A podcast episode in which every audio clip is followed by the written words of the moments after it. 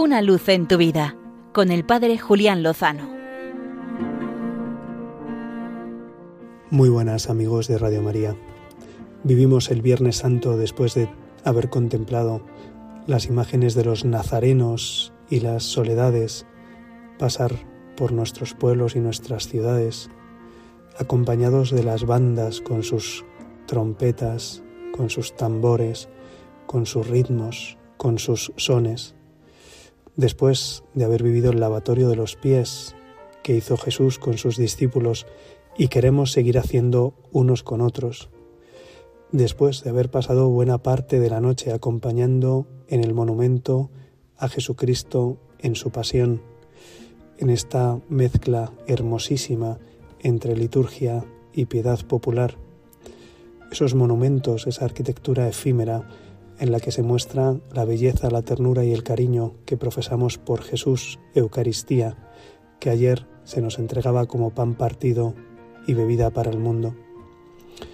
Hoy contemplaremos ese amor extremo llegado hasta el fin, llegado, llevado hasta la cruz, hasta derramar toda la sangre, hasta perdonar nuestros pecados, hasta disculpar a los culpables, hasta implorar el perdón del Padre, hasta entregarnos como regalo a su Madre, gritar que tiene sed de nosotros y llevar al cielo hasta los bandidos, a los buenos ladrones, como somos muchos de nosotros, al menos ladrones.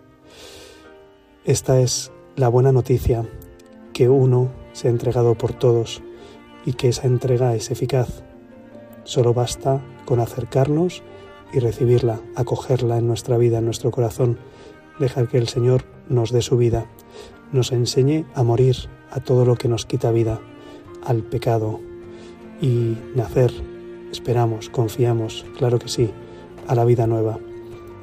Esta es la espera que la Iglesia mantiene en el triduo, la entrega, el acompañamiento a la espera de la consumación.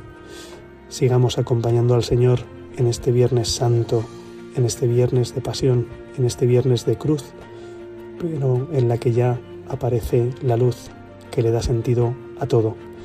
No te alejes, hermano, de Cristo en su camino a la cruz para poder seguir con él camino de la luz, con la certeza, la seguridad de que con el Señor lo mejor está por llegar.